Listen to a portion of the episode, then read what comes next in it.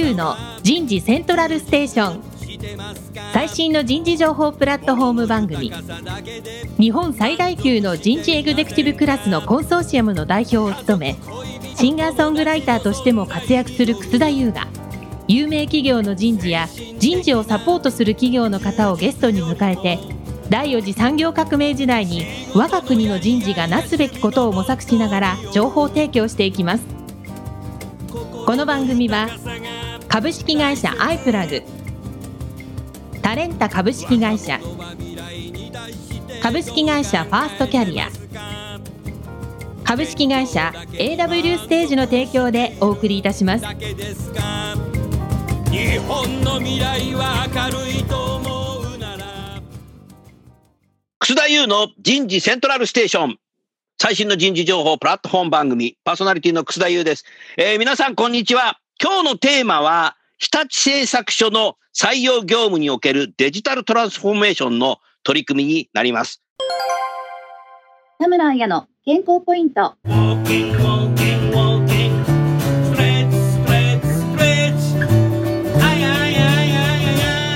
在宅勤務の時こそ適度な運動を。在宅勤務が増え、歩くことの重要性を改めて感じています。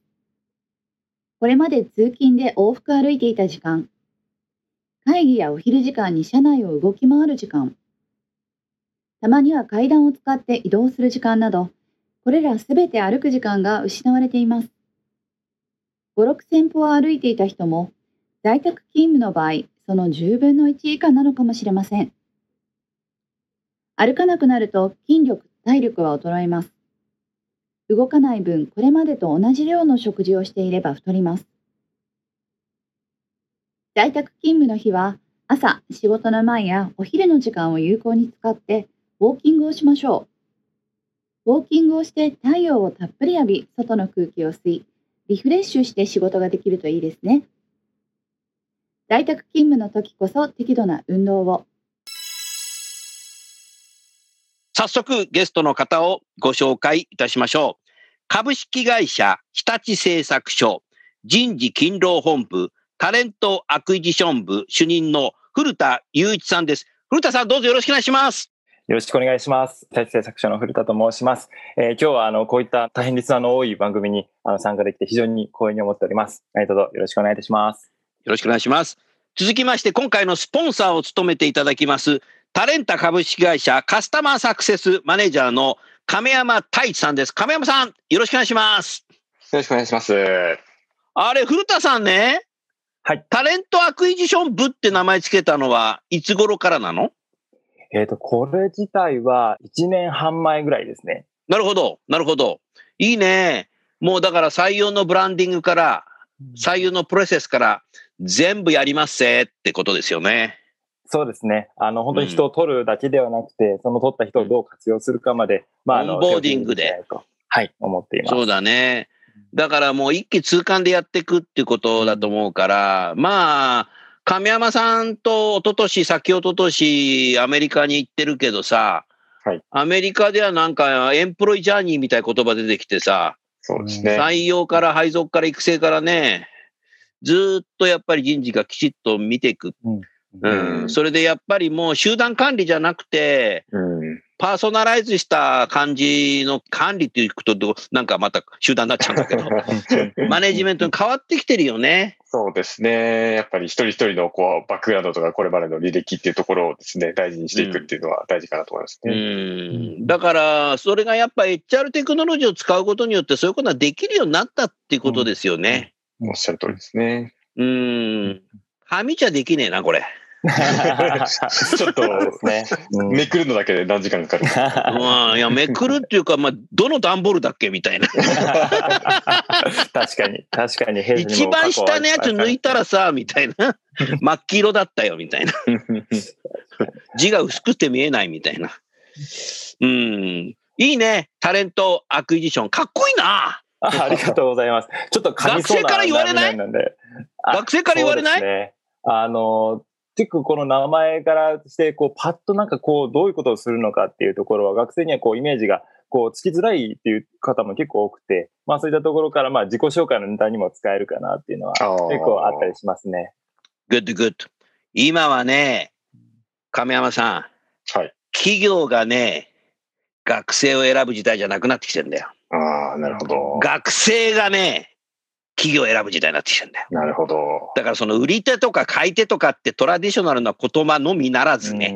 うん、ううんん。ということはね、採用の最初の窓口である、あ今採用って言っちゃったけど、はい自己紹介は結構うんうん大切だよね。うん。そうですね。はい。だからいきなりさ、何々大学、何々学部の何とかと言います。だから企業の人事がさ、応募の時は？とかって言っちゃったらダメなんだよ。昔だとね、もう最初の一言がアイスブレーキングもなく、当社の志望動機をお話しくださいみたいな。いや、まだ志望してませんみたい そうですね。確かにこう、アイスブレイクとか動機づけ、意識づけっていうところは、あの、これまで以上に大事だなと思ってますうん。し、私自身のこの会社をオープンにしていかなきゃなっていうのは、ああ、なるほど。いいんだなっていう気が。素晴らしいね。うん。今日のね、テーマで、そのデジタルトランスフォーメーション、DX。はいもうね、未だにね、DX をね、デラックスっていう企業の人事がいるので、なんかそんなデラックスな話をするわけじゃないっすよとか言ってんだけど、それからあのデジタルトランスフォーメーションってペーパーレスだと思ってる人はまだいるので、もう DX の今日はテーマですとか言ったら、もううちはもうペーパーレス終わってますよ、楠田先生とかって、ええー、みたいな。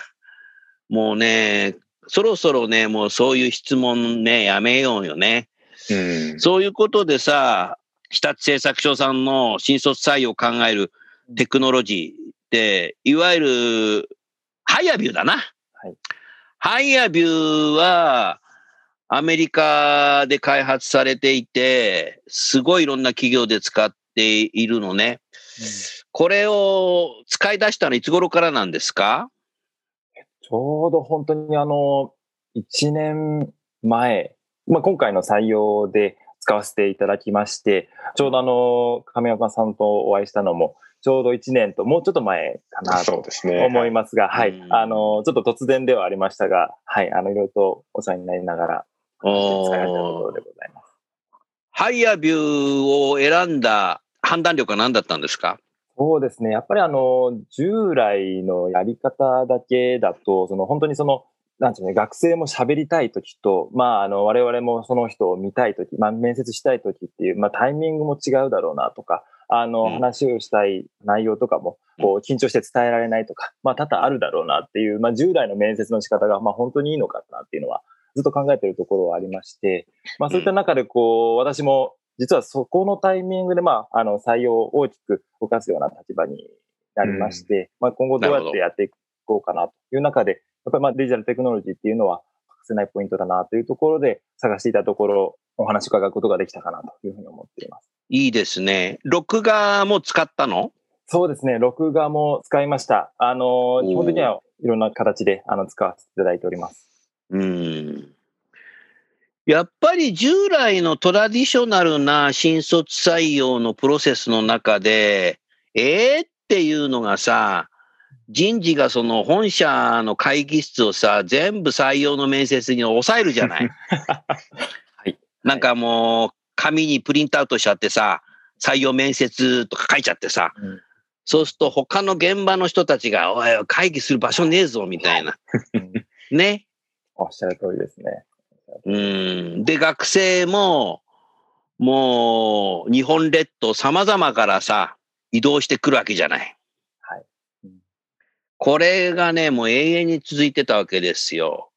うんちなみに、私はもう、昭和前半生まれですけど、我々の世代はほとんど、容疑者に乗ってみんな来るっていう。ね なるほど。最近では夜行バスっていう人もいるみたいだけど。うん。でね、もうね、採用のこういうセミナーとか企業行っていろんな課題聞いてきて、もう伝統的な、ええー、ってもったいないっていうお互いに時間の無駄だねっていうのが、容疑者で来たり、夜行バスで来てさ、面接どんどんって会議室叩いて、どうぞーっつって、入って3秒後に、あ、こいつあかん。はい。ねね。うえ、ん。うん、こいつあかん。さよならってわけいかないわけですよ、そこで。すね。はい。もう時間のロスで、これがね、やっぱ働き方改革しなきゃいけないなと思っていて、もうせっかくそのため面接して、それでまた夜行バスで帰るという、こんなことをね、まあ昭和時代と平成30年間ぐらいやってたあだと思うのね。ここはね、本当にね、お互いにね、無駄なんだよ。うん。うん。うん。あの弊社でも数年前までは本当にそういった形で、まあ、学生にお越しいただいて、まあ、面談するというのはあってやっぱりその今あのやっぱりこうフィーリングも含めてあのなかなか弊社にマッチしないっていう時にやっぱりこう学生の方もこういろいろとこう時間と工数と割いてきていただいているところはまあ非常に申し訳ないなというところはありますので、うんそこはあの、まあ、今回、まあ、コロナもあって、まあ、そういったところがガラッと変わったのは、まあ、ありますが、課題としては確かにありました。そうすると、録画をしておいてもらうということは何か課題を与えてるのね。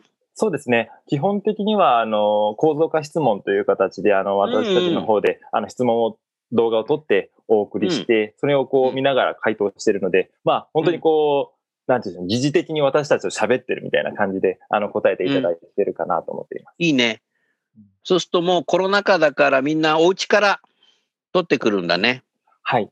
あの、うんまあ、今回、まあ、タイミングとしても、実はその亀山様とこう、お話をさせていただいた3ヶ月後ぐらいにこう、コロナがそうでしたよね。はい始まりままだして。当時は、あの、そこまで大きな話ではなくっていうところで、うんなるほど、なるほど。そもそもは、はい。まあ、結果として、この タイミングとして、まあ、ベストになったと、落ち着いたという形。ああ、それだったらさ、不幸中の幸いだったね。もう録画面接を普通の時にやろうって考えててコロナ入ったから。コロナ入ってからバタバタどうすんだじゃあ録画、う んオンライン面接だみたいにやったところは結構パニックったかもしれないけど。あーあー、そういうことか。亀山さん、これ録画するときってさ、学生さんはさ、なんか今の失敗したからって取り直しできるの？はい、可能です。あ、まあ、あの、企業側でこう、ああ、それも設定できるのね。一回だけしかできない場合もあるわけね。はい。ただ、あの、うん基本的には、あの、我々、やはり、まあ、自分の人生がかかってるようなチャンスですので、そこで何かトラブルというか、不慮のアクシデントがないように、取り直しっていうのは推奨している形でありますね。うん。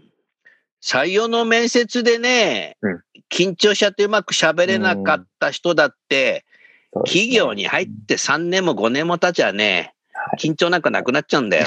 はい。おっしゃる通りです。だからその緊張採用じゃないので、緊緊張する人は採用しませんじゃないので、ねそこじゃないと思うんだよね、採用って。だからそういう意味では、これ録画面接すごくいいなと思うな。うん。はいなので今回、あの、弊社でも、その、録画面接をして、まあ、1時、2時の面談のところでは、まあ、ズーム等を使いながら、あの、まあ、リアルタイムで面談するというような形をとってはいたんですが、やっぱりそこの動画面談で、あの、見れるところとかっていうのも、あの、学生のその、いいところが、あの、うまく出てよかったなと思ってます。そうすると二次面接の方は、その録画のやつをちょっと見てから面接に臨むことができそうですね。そうですね。あの、実は今回は、ちょっとまあ実験的に見せずに、あの、やってもらっては。あ、見せずにやったの？うん。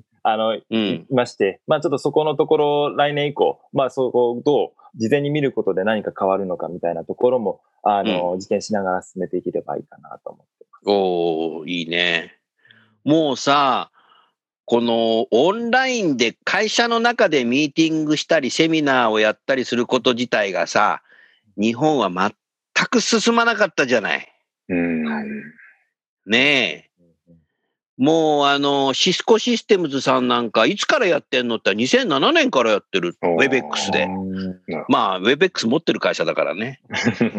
うん。それからアメリカの企業とか言うと、もう7、8年ぐらい前から面接はそんなことやってるって。うん。うん、日本はって言ったら、聞かれたんだけど、日本は全然やってないとか言ったら、ああ、やっぱ島国だからかなとかって、馬鹿にされちゃったけど、アメリカだってでっかい島じゃねえかって言ったんだけど、言ったら言い返すからね、僕。だからそう考えたんだけども、それはもうなくなったね。だからこれオンラインでそうですねうん会議やるなんていうのはこれオンラインで会議やるなんていうのはもうそっちが日常になっちゃったんじゃないの？日立製作所さんも。そうですね。もう私も実はこの2020年ほとんどまとめると本当30日も会社行ってなくて。それあの30日行ってないと言うとなんか誤解されちゃうかとか。あ、失礼しました。そうですね。あの、サボってんのか？みたい仕な。事は、はい、あの、常にオンラインでやっていますが、あそうねの、会社に、はい、あの、在宅を中心にしておりますので。ですよ。ね。だからこういうもう面接ももうそれをやらないと入ってきてからだって、もうそうな、そういう時代になってきたので。うん。そうです。内定者のフォローなんかもできそうですね。あ、あの、おっしゃる通りで、実はあの、このハイアービューのサービスを、どちらかというと、その、まあ、動画面談ももちろんそうなんですが、その内定となった後の、うん。あの、学生とのコミュニケーションの方で結構うまく使わせていただいているかなと思っていて、まあ、そういった意味では、こう、可能性が、あの、かなり広いサービスだなと思っています。で、まあ、ちょっとその、本来的な、その、なんて言うんでしょうね、こう、動画面談という使い方ではないので、そこがちょっとこう、亀山様的に OK なのかどうかっていうのは、ちょっと、あの不安だと思いながらやってますが。大歓迎でございます。あの、ぜひ使いえ、た何何何何それ？いや、あの、そのご契約の範囲内で、あの、いくらでも使っていただいてああそういうことですので、うんそういった機会ですね。あの、やっぱり接点持つこと、まあ、このコロナ禍でなかなかリアルでっていうのは難しいんですけども、うん何らかの形でこう学生さんとの接点ですね、キンプリタッチし続けることできるために、あの、お使いいただくのは、あの、弊社としてはむしろ推奨している形ではございますね。なるほどねっ。たです。安心しました。古田さん自身さ、学生さんにオンラインで面接をしたときに、はい何か見抜けないなってよぎったり、うんい、や、やっぱり合わないとわかんねえなとか、うんなんか今課題感って何か残ってますか？そうですね。いや、私自身としては結構あの、本当にこのオンラインで面談をするっていうのが今年まあ初めてだったところはありますが、あの、うんそれまでは本当にこうやっぱりリアルで会わなきゃとか、こう雰囲気を見ないとわからないところもあるだろうって思ってはいたんですが、結構やっぱりこうオンラインで、まあ顔が見れれば、そこに対する不安とかはないかなと思っています。ただ、やっぱりこう、学生側からすると、やっぱりその会社の雰囲気とか、あの、面談家もこう、オンラインで緊張してたりすると、なかなかそこがこう伝わらないっていうところはあったので、まあどちらかというとこう、察するというよりも、こちらが醸し出す雰囲気とかカルチャーをどう伝えていくかっていうところがうんカルチャーを大かね。なとは思っています。うん。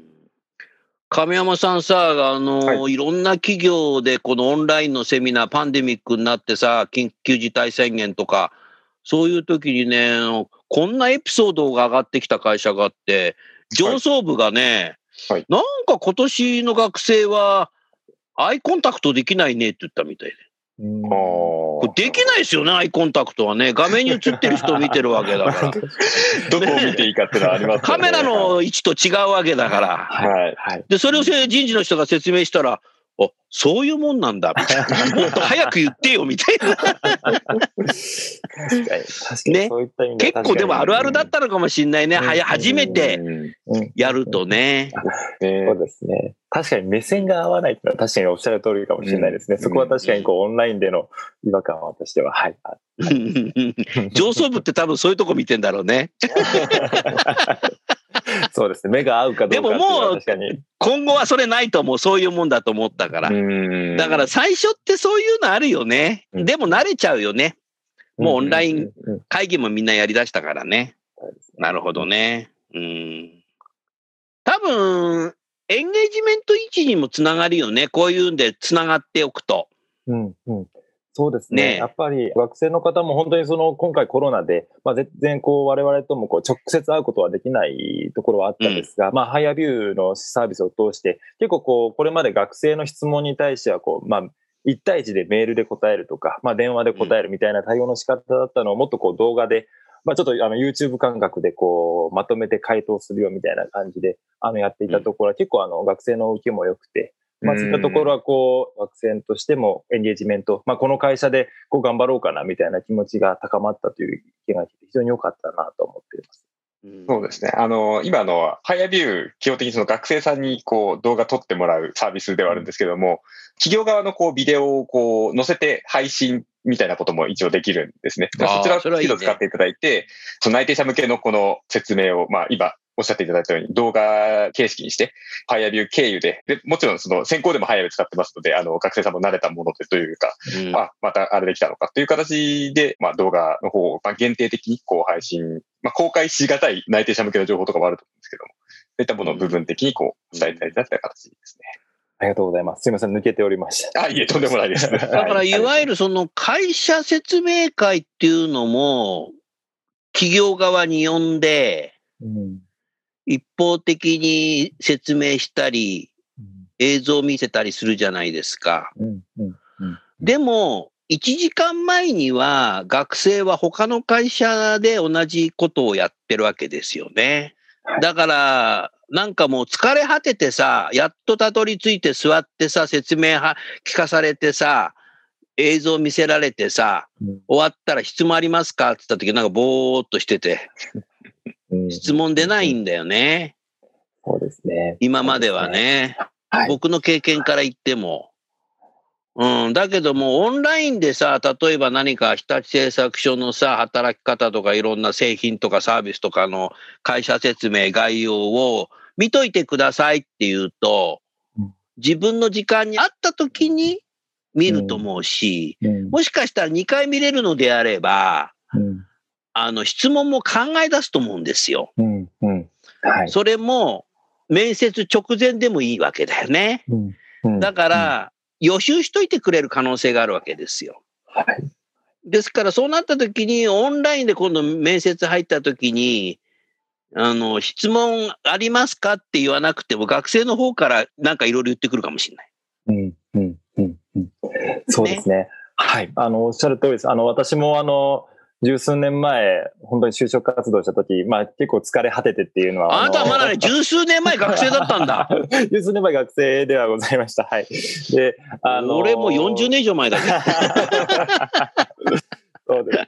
確かにその頃を思い浮かべると、やっぱりこう、なかなか質問もしづらいこう体調だったりもするかなというのはありましたが、うんやっぱり今回あの、ハヤビューのシステムを使って、まあ、事前にこう、登壇する社員の自己紹介を送っとくとか、まあ、事情概要説明をこう送っとくっていう話でやると、もう座談会でももうかなり、この人にはこの質問しようとか、この会社はこんなことが自分にとっての疑問だみたいなのが整理されてくるので、もう本当にこう、なんかよくある、この会社にとっての魅力は何ですかとか、その先輩社員のこう大変だったこと何ですかみたいな質問だけじゃなくて、もっとこう深い質問とかをまあしてくれるようになって、よかったなとは、オンラインでここは良かったなと思ってますね。亀山さん、だからリアルに会うより、オンラインの方がさ、良いとこって多分そういうとこなんだよな。そうですね。この付加価値が今まではやりたくてもできなかったんだよ。うん。1時間前のことなんてね、当社は考えてないよ。学生もそれ言えないよ。1時間前はね、3時間前はですね、みたいな。そうですね。ね？よくなかったわけですよ。うんうんうんうん。それがさ、なんかね、リラックスできるよ。準備するっていう。うん。うん。プレゼンは準備が大事だってさ、どこの会社の人材開発の人も言うんだけど、学生も準備が必要。うんうん。ねえ、1時間前他のとこ行ってね、来ちゃってさ、準備してねえよ、それ。そうですね。会場ついてからこう見始めるみたいなのは、うん、結構ある気がします、ね。会会場見ながら来来ながらさ、なんか会社の パンフレット見ながら、これ何の会社だっけ？みたそうですね。リアルだと。はい日立ってテレビでコマーシャルは見たことあるけど、何やってる会社なんだっけ？そうなんですよね。結構弊社もまあいろいろな事業をやらせていただいていますが、まだまだ、家電っていうイメージがまだ結構学生の方にはああ、まだ家電が、とそうなの？うん、いうところはありますね。もうちょっとこう、まあ、うん我々のこう、PR といいますか、お伝えするところもまだまだ必要なんだろうなとは思っています。うん。去年ね、次男の家の洗濯機が古くなったっていうんで、次男の夫婦が孫連れて、あの、秋葉原の一番でかい家電量販店の洗濯機売り場で集合して、で、僕も行ったんですよ。うん、で、お金だけ僕が払うんですけど、結果的にね、日立の買ってたよ。うん。深谷ありがとうございます。の嬉しく思います。でもさ、もう白物家電の売上比率なんかだいぶ小さいもんね。そうですね。あの、うん売上比率で見ると、はい。あの、まあもちろん大事なセクターではありますが、やっぱりまあ。それはそうだよあの選択するんだから ありますが、はい。やっぱりこうそうそう IT を使ってとか、まあいろんな事業をやっておりますので、はい。うん、ITDX がもう随分増えてきたよね。ねだから採用も DX でややるっていうのは、これ自然的な流れだったのかなって今思った。うん、うん、うん、うん。うん。インターンシップも何か特別なことされてるんですか？そうですね。あの、インターンシップも今回まあオンラインでということになりましたので、うんこれまでみたいにこう職場に直接入り込んで、まあ、あの、準社員みたいな形でやってもらうということはなかなかまあ難しいところもやっぱりあるかなと思っていますが、うんやっ。ぱりそういったところは特にこう、オンラインで、まあオンラインでしかできないことも多々あるかなと思っていて、まあこう、いろんな社員が、まあ実際どういうところで働いてるかっていうのを、まあ、同時中継みたいな形でも、あの、できて面白いかなと思ってますので、まあそういったその、ね。オンラインの良さっていうのは作りながら、もちろんハイヤービューで、あの、事前に事業概要説明であったりだとか、まあ、会社紹介、まあ、社員の紹介っていうのをすることで、まあ、当日よりちょっとこう、私たちの伝えたい深いことを、いきなりそこに本番に入れるみたいなのは、うんあの、できてよかったかなとは思って。うん。インターンシップとか面接とか学生さんのこの端末というかさ、環境も様々だと思うんだけど、何か日立製作所さんはそこ工夫されましたか？そうですね。あのー去年の本当にその、初めてまあオンラインでやるっていう時に、やっぱりその通信環境とか、まあ、あの学生の方々の皆さんお住まいの環境だって持ってるものが違っているというところがありましたので、まあ、うん当社の方からその、まあ、iPad 的なものを配りして、えーあ、配ったんだ。はい。まあ、一時的にはもちろんありますが、あの、うんお配りして、それを使って、はい、あの、やってもらうということで、あの、実施をいたしました。なので、まあ、同じ環境で、まあ、同じサービスの中でできたっていうところは、あの、学生にとっても安心して。すごい学生に対してホスピタリティが高いね。ありがとうございます。うん。まあ、ある会社ではなんか学生さんが、うん、あの、面接なんだけど、スマホで入ってきて、緊張してスマホ落としちゃったみたいで、面接中に天井が映ったとかって言ってた。でも緊張しなくていいんだよって言ったうんみたいだけども、うんスマホだとね、動いちゃうからね、ディスプレイがね、こんな感じでね。うん。なるほどね。うんなんで、まあ、やっぱりこう、伝えしたいところは、まあ、会社の、どまあ、社員がどう頑張ってるかとか、まあ、どう楽しくやってるかっていうところを、はい、お伝えしたいなと思いますので、まあ、そういった懸念事項は、まあ、デジタルでどんどん解決できるなっていうのは、この1年間の気づきだったなとは思います。はいHireVue がね、いいなっていうふうに私がずっと思ってるのは、やっぱりクラウドサービスで、やっぱりアメリカの場合、資金調達規模が一桁、二桁違うので、私がハイアビューの CTO が日本に来日したときに、開発にいくら資金調達したんだって言ったら100億円だって言うんですよね。うん。で、その当時はまだ AI とかゲームの機能ってあんまりなかったんだけど、今少しゲームの機能とか、AI のなんか使えるんでしょ？顔認証とか、亀山さ あの、まあ、顔は認証はしないんですけど。あ認証じゃない 認証したらちょっとあの、個人情報保護の観点であれな。あの、まあ、そういった、あー音声だとか、喋ってる内容の解析を AI で実施するようなものをですね。まあ、これまでもあったんですけど、その、まあ、多くのお客様によりお使いやすいような状態で、えー2020年のですね、12月から、まあ、実際に複数のお客様でご利用を開始されてるって感じです。ん。おーだからいろいろこう、使おうと思ったらいろんなものが付加価値がついてくるっていうのと、あの、使いやすいよね、ユーザーインターフェースもね。うん学生さんも全然マニュアルなく使えちゃうもんね。そこが僕はすごくいいんじゃないかな。古田さん、そのさ、タレントアクイジションは、その、うんなんていうか採用ブランディングと採用プロセスを変えながら HR テックを活用するっていうことだけど、もう一つのさ、あなたも言ってたけども、後工程の話。はい。入社後。うんうんうんここは何か力強いことを考えてらっしゃるの？サポート。わかりやすい話がさ、去年4月1日に入社した人たち、あれから間もなく1年うん。どうなってますか？っていうことですよね。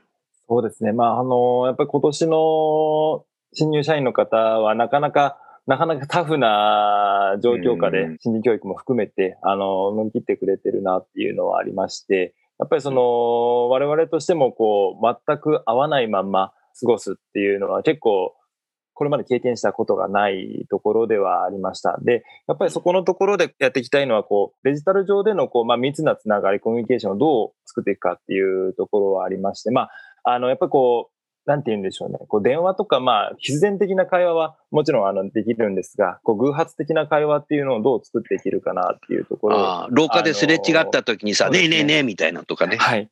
で、そこでこう、まあ、顔色見て、ちょっと今大丈夫みたいな感じの、あの、うんことがこれまでケアができたのが、まあ、これこう、ちょっとまあ、あの、オンライン上だと難しいので、まあ、そこをこう、どう疑似的に作っていけるかなっていうのを、まあ、我々としても、社内のあのデジタルツールであったりだとか、まあ、Teams であったり、オフィス系のソフトを使いながらもやっているところではあって、まあ、そういうところで、今、横のつながり、縦のつながり、斜めのつながりっていうのをこれまで以上にやっていきたいなと。で、そこにまあ採用としても、まあ内定時代の付き合いというのもやっぱりありますので、まあそこを気軽な相談相手として、あの、うん使っていけるようにいきたいなと思っています。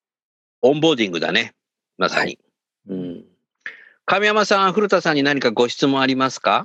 まあ、今のお話伺っていて、やっぱりこの、まあ、デジタル特性を使って、まあ、御社の場合、そのままこう、従来のものをデジタルに単純に移行するというよりか、こう、特性をこう、うまく抽出して、いいところですね、こう、置き換えてらっしゃるような印象を受けるんですけども、何かこれまでのこう、プロセスをこう、変換というか、新しく取り組まれるにあたって、なんかどういうとこを気にされてたとか、あとは昨年の、まあ、実例というところで、あの、こういったところで、あの、こういうふうに考えたら成功したなっていうところですね、何かもしあれば、あの、教えていただければと思います。ありがとうございます。あの、やはりその、私個人も含めてですが、まあ、チームメンバーで気にしながら進めているのは、やっぱりこう、従来の固定観念というか、まあ、こうじゃなきゃいけない、こうであらねばならないみたいなものはもう取り去っていこうと。で、いろんな、こう、目標とか、まあ、達成したいことにつながるためにはどういうアプローチがいいのか、どういうツールがいいのかっていうのをもう、いろんなことを試していこうっていう話を常々しておりまして、でやっぱりこう、まあ、今回もまあ採用に限って言うと、やはりその学生の方を集めて直接話ができないっていうところが、どう、まあ、内定の事態であったりだとかにつながるかわからないっていうところが結構まあ不安として持ちながら進めていたところではありましたので、じゃあそこをこうどう、じゃあ何で担保できるかなっていうところを試していったと。で、それがまあうん HireVue であったりだとか、まあ Zoom もしっかりではありますが、まあ特に貢献したのは、 HireVue でのまあ、動画での、まあ、積極的なやり取りっていうところはあったのかなと思っています。なので、まあ、結構やっぱり問題になるのは僕たちの中で、こうだよねっていうところが結構まあ強く思いがちですので、まあそういったところをこう柔軟に、まあ多様に壁を壊しながらやっていくっていうところが大事かなと思ってやっています。なるほど。古田様の立場だと、こう、社内にに対する働きかけっていうところも結構重要な、こう、役割というか、あの、労力かかるところだったのかなというふうに聞きましたが、まあそこの、まあ社内もうまく巻き込んでいきつつ、こう、意思決定しつつっていう感じですかね。そうですね。あの、やっぱり、社内の、まあ、それぞれの部門で大事にしていること多々ありますので、そこをこう、どう同じ方向性を見るのかっていううんのを、あの、私たちの方からもアプローチを、まあ、彼らの身になって答えてあげるっていうのも大事かなと思っております。そこは、あの、亀山様にも今回ハイアービューの導入にあたって、いろいろとあの、一緒にやらせていただいたところで あるかなとはとんでもないことでございます。あのー古田さんね。はい大学生から社会人になった時に、何が一番ね、成長実感を本人が感じるかですけども、就活していた時の録画したものを入社して1げ一年後に見る。え、こんなこと言ってたんだ。うんうんうん。うん それをね、1年後なのか2年後かわからないけども、振り返りで見ながら、配属先の先輩や人事も入ったり、HRBP が入ったりしながら、うんうん。成長してるねっていうフィードバックってうん、どう？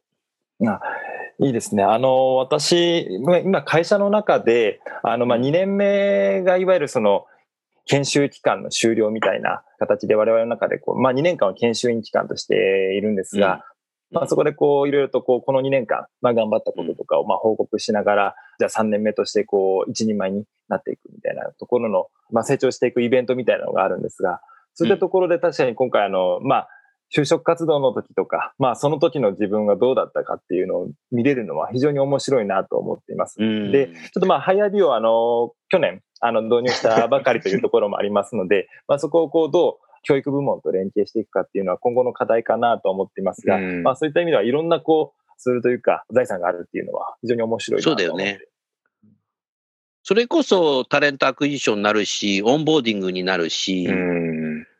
あの、ジャーニーの世界に入ってくると思うし、振り返りっていうことができるし、それですごくなんかユニークな人がいたらさ、学生時代言ってたことが、それをさ、あの、本人に了承を得てさ、あの、同期みんなの前で見せちゃうとか。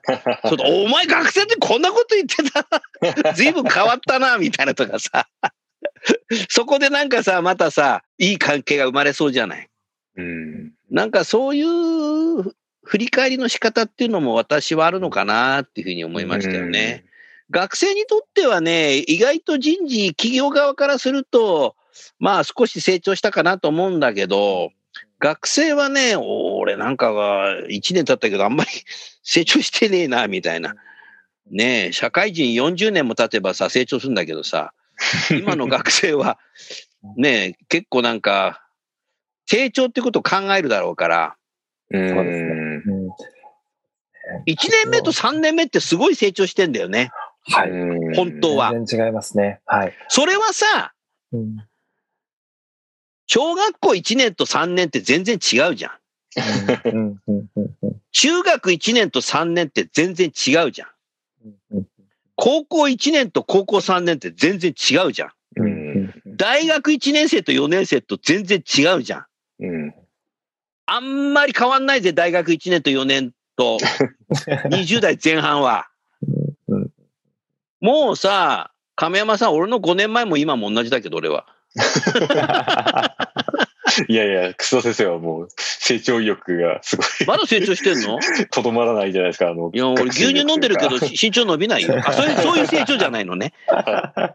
うん。な、まあ、今のはアイディアだけども、うそんなチャレンジもしてみたらいいと思うし、うん古田さん、もしなんかそんなチャレンジしたら、ぜひ亀山さんにフィードバックしてあげて。ありがとうございます。あの、私も、ちょうど今、あの、私の、まあ、部下のところで、当時から、まあ、私の部下で、まあ、いろいろと一緒に仕事をさせてもらって、まあ、今年で3年目を迎える方がいらっしゃるんですが、やっぱり、あの、大きく違うなと思いますし、うんあの、その、仕事の仕方も含めて、あの、かなり、あの、やっぱ見違えるほどになったなっていうのはあって、そこをじゃあどうこう、こんだけ良くなったよっていうところを、まあ、お伝えするかっていうのも、またその、まあ、先輩としての務めかなと思ってますので、んそこはこう、まそうだねあ、あの、いろんなこうデジタルにお伝えできれば、やはりその納得感、説得感もあるのかなっていうのはありますので、そこはいろいろ模索していきたいなとは思ってます。うん。まあ、今日のね、あの、番組は、4年前だったら全くできなかったね。うん。うなんか別世界の話みたいだっていうふうにリスナーも思ってたかもしれないけど、かなりインパクトある番組になったなっていうふうに、そんなふうに思いますよね。だから、こう、平成時代と全く違う議論してるな。うんまだ令和2年ですよ、これ。あ、3年今 ?2 年？3年です。あ、3年か3。年です。もう3年ダメだ、もうボケてるわ。本当い令和になってから急にデジタルトランスフォーメーションがさ、企業の人事の中に採用のところにこう入ってきたね。ですね。平成時代だと、なんか変わった会社だなと思われたかもしれないけど、うん今はなんか当たり前になってきて、なんかもうやらない理由なくなったよね、古田さん、こういうの。はい。こちらはもう、あの、まあ、いろいろこれを考えた上で、じゃあどうするかっていうところが、本当に仕事の前提になるかなっていうのは思いますね。うん。古田さんはすごく世代的にもアジャイルにトライアンドエラーで動くタイプだなっていうふうに今日思ったね。ありがとうございます。あの、うんそこは、はい、あの、私も、まあ、メンバーも、こう大事にして、特にまあ、採用っていうところで言うと、そういったところを、こう、挑戦しやすい機能かなと思いますので、うんうんそこは非常に大事にしていきたいなと思っています。楠田優の Human Resource Music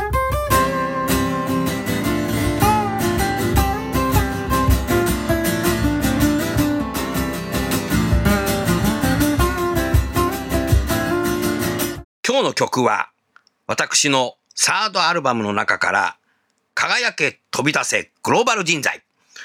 この曲は、最初に MC が入ります。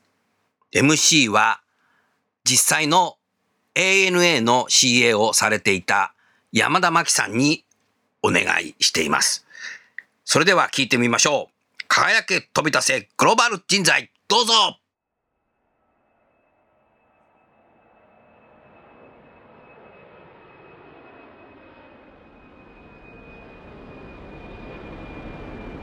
Ladies and gentlemen, thank you for choosing Kusuda Airline Flight 69 for Los Angeles. We are now ready for takeoff. Please fasten your seatbelt and enjoy your flight.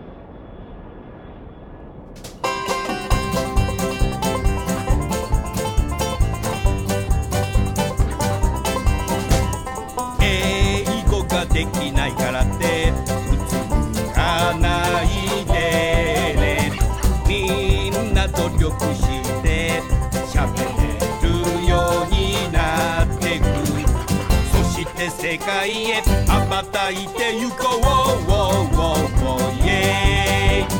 世界70億の人へ僕らは届ける国と国をつなぐビジネスチャンスだ勇気を出して飛び出そう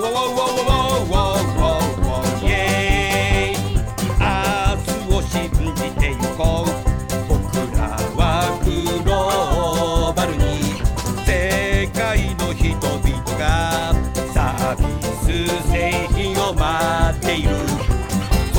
君が届けてゆこうイエーイワン、ツー、スリー輝け飛び出せグローバル人材ララララララララグローバル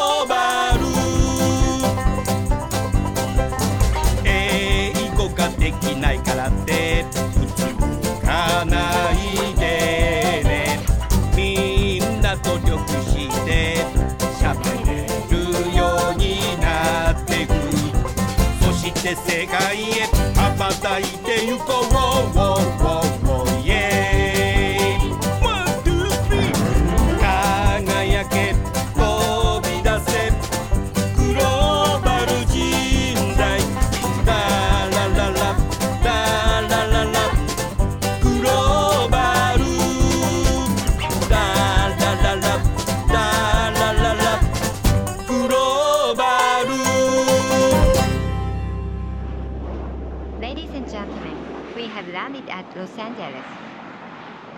Flying with us, and we look forward to seeing you again.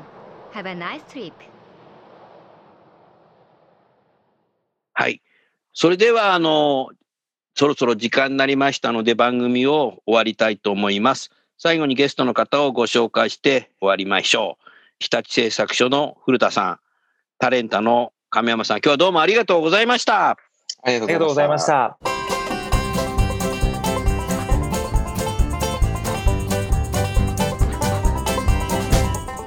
の番組はいかがでしたか？楠田優のサードアルバムの中から「輝け飛び出せグローバル人材」とともにお別れです。この番組は企業から学生に直接オファーを送ることができる新卒向けダイレクトリクルーティングサービスを提供する株式会社アイプラグ。ワークハッピーな世の中を作るをミッションとし世界の HR テクノロジーを日本市場に展開するタレンタ株式会社。